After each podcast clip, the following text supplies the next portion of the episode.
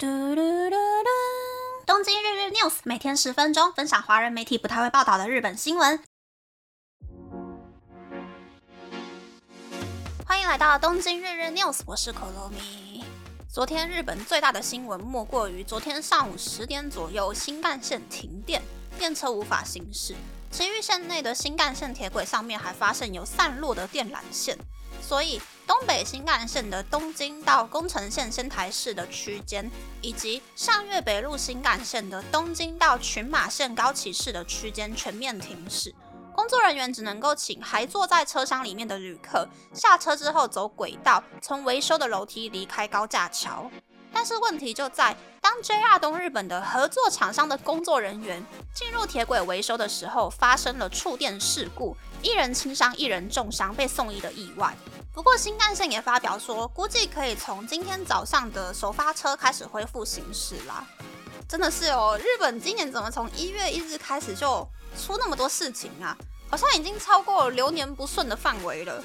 我还已经 pass 掉一对五十多岁夫妻在家里面被三十多岁的长子的前女友菲律宾人以及前女友的男性友人菲律宾人杀掉的一个充满争议的事件。日本真的是好看来这盖呢，看看能不能够改运。那么开始介绍新闻喽，先来介绍一个也是充满争议的新闻，那就是冲绳出生的演员二阶堂富美，最近为了新的连续剧进行宣传活动，她出演了由阿拉西的樱井翔还有搞笑艺人有吉弘行主持的 TBS 电视台的招牌节目，在节目里面，二阶堂富美被要求挑战不可以说方言。而这个挑战呢，就受到了许多网友的批评，因为二阶堂富美是冲绳人。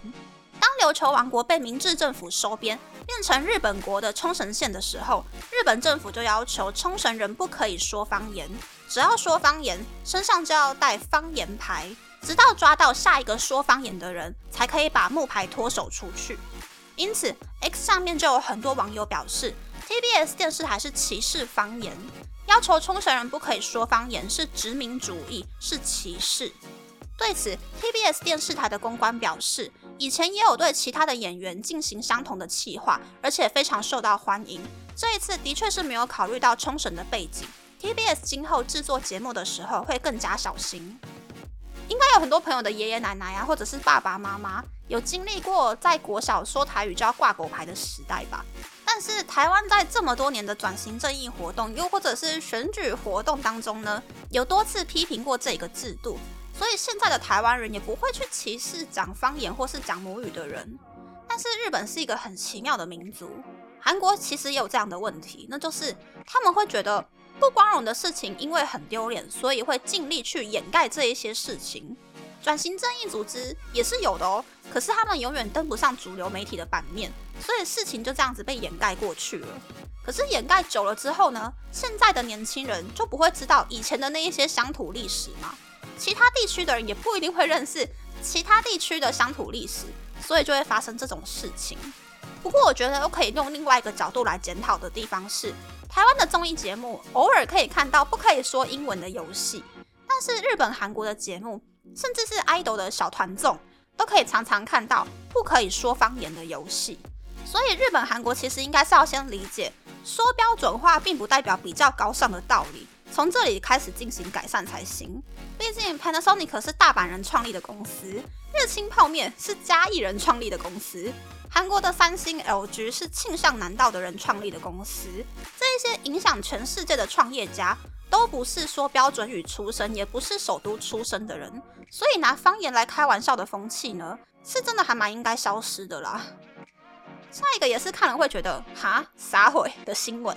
就是呢，日本的文部科学省，也就是类似教育部的机构，在星期一发函告诉各地的教育委员会说，请学校在进行健康检查的时候，尽量避免让学生光着上半身走来走去。理由是因为有一些家长或是小朋友不想要在异性的医生面前脱光光。所以建议学校在进行体检的时候，尽量让学生穿运动服、内衣，或者是用毛巾遮住身体。此外，在进行健康检查的时候，建议学校把男同学还有女同学分隔开来。除了保健室老师以及医护人员，健检的时候尽量不要让学生接触到异性。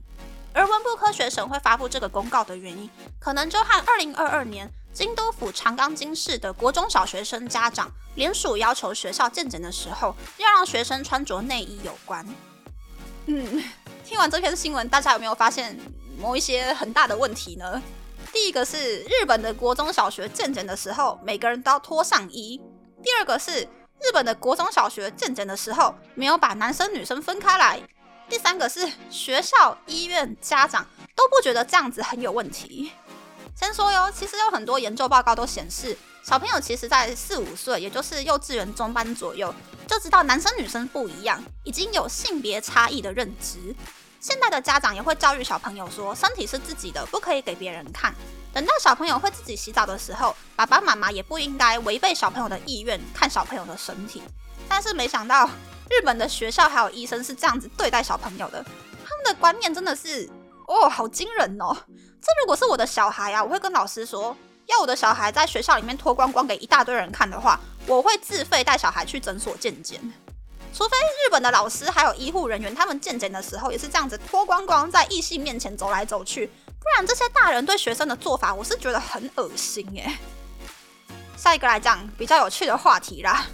大家应该多多少少都有。买冷冻饺子回家，想要在家里煮煎饺的时候吧，但是明明掏出家里最厉害的不粘锅来煮煎饺，油也放得够多，可是那个煎饺就是一定会粘锅底的经验呢？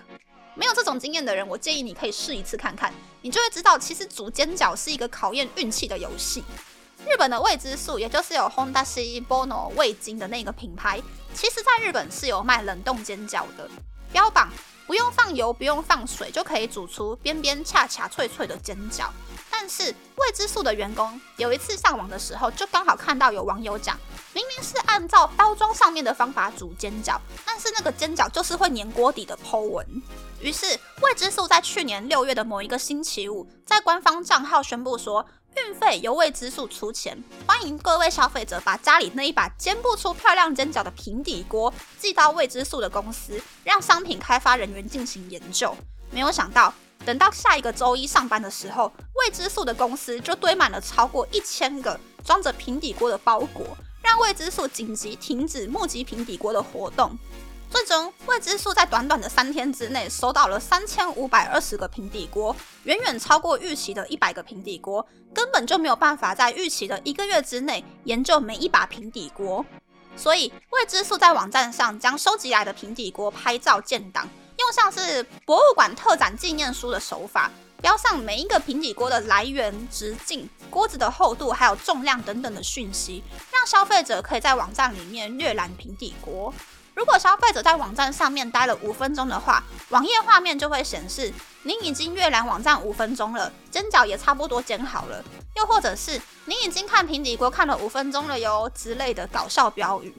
另一方面，未知素也在部落格形式的社群网站 Note 不停地抛出测试平底锅的文章，让消费者知道未知素是很认真的在进行商品改良。就这样子，未知素宣布即将要在下一个月推出花了半年开发出来的新版冷冻煎饺。未知素的工作人员表示，靠着测试平底锅的活动，他们试着做出多数平底锅都可以煎得很漂亮的煎饺。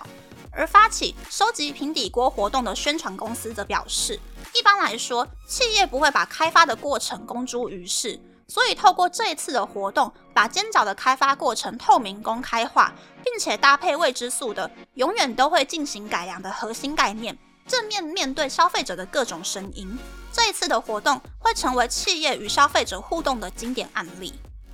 嗯，大家觉得怎么样呢？我之前在别的平台就有看到未知数的专访啦，那个时候我就觉得，嗯，搞这个活动的人胆子很大。接受这个提案的未知数公司的心脏也很大。来谈谈平底锅粘不粘的话题好了。我来日本之后啊，都是用平底锅不粘锅煮饭。我以前小时候认识的不粘锅很少，我就只会买那个有红色圈圈的平底锅。而我用那个红色圈圈的平底锅，不管煮什么都很容易掉掉。而且那个有红色圈圈的平底锅呢，不管是普通的锅子还是最贵的锅子。一开始的确是还蛮不粘的，但是用大概一年之后呢，不管哪一个锅子都会变得超级无敌粘。煮完饭呢，就必须要花一些时间把锅子泡水之后，才可以用温柔的菜瓜布把锅子温柔的刷干净。那去年过年的时候呢，刚好是我很想要换锅子的时候，我经过了高岛屋的锅子卖场，所以我就问店员说，我想要买小一点，但是是最最最最最不粘的平底锅。结果那个店员就介绍我一个德国的牌子，还教我不粘锅的知识。就是呢，不粘锅的不粘啊，其实就是靠锅子的涂层做出来的效果。涂层呢，就跟女生的底妆一样，你涂的越扎实，就越不容易掉落。所以为了要保护那个涂层，不可以用尖锐的东西刮锅子，也要尽量避免锅子的冷热温度变化过大，让涂层出现裂痕。所以煎牛排的时候呢，也是建议说先放肉再开火。煮完东西之后，也不要急着把锅子立刻洗干净，而是先把锅子放凉一点点，再去洗锅子。平常也要尽量避免把锅子放到洗碗机里面洗，才可以延长不粘锅的寿命。我最后在高岛屋买的是涂层最厚、拿起来也最重的二十四寸不粘锅。我按照店员的建议，现在呢煎鸡蛋没有放油也不会粘，煮煎饺没有放油也是可以煎得脆脆的。唯一的缺点就是锅子真的很重。我只能够单手拿二十秒，就要放下来休息一下下。希望我的经验可以帮到一些跟我一样只愿意用不粘锅煮饭的朋友啦。那么，那么这次的分享就到这边，不知道大家喜不喜欢这样的节目呢？欢迎大家留言和我分享你的想法。喜欢这个节目的朋友，可以在 Apple、Spotify、上 on KKBox、First Story、Mixbox 等 Podcast 平台和 YouTube 订阅《东京日日 News》，多多按赞、评分，或是在上 on 想要赞助这个节目，还可以在 Instagram 追踪《东京日日 News》JJ Tokyo 的账号。拜拜。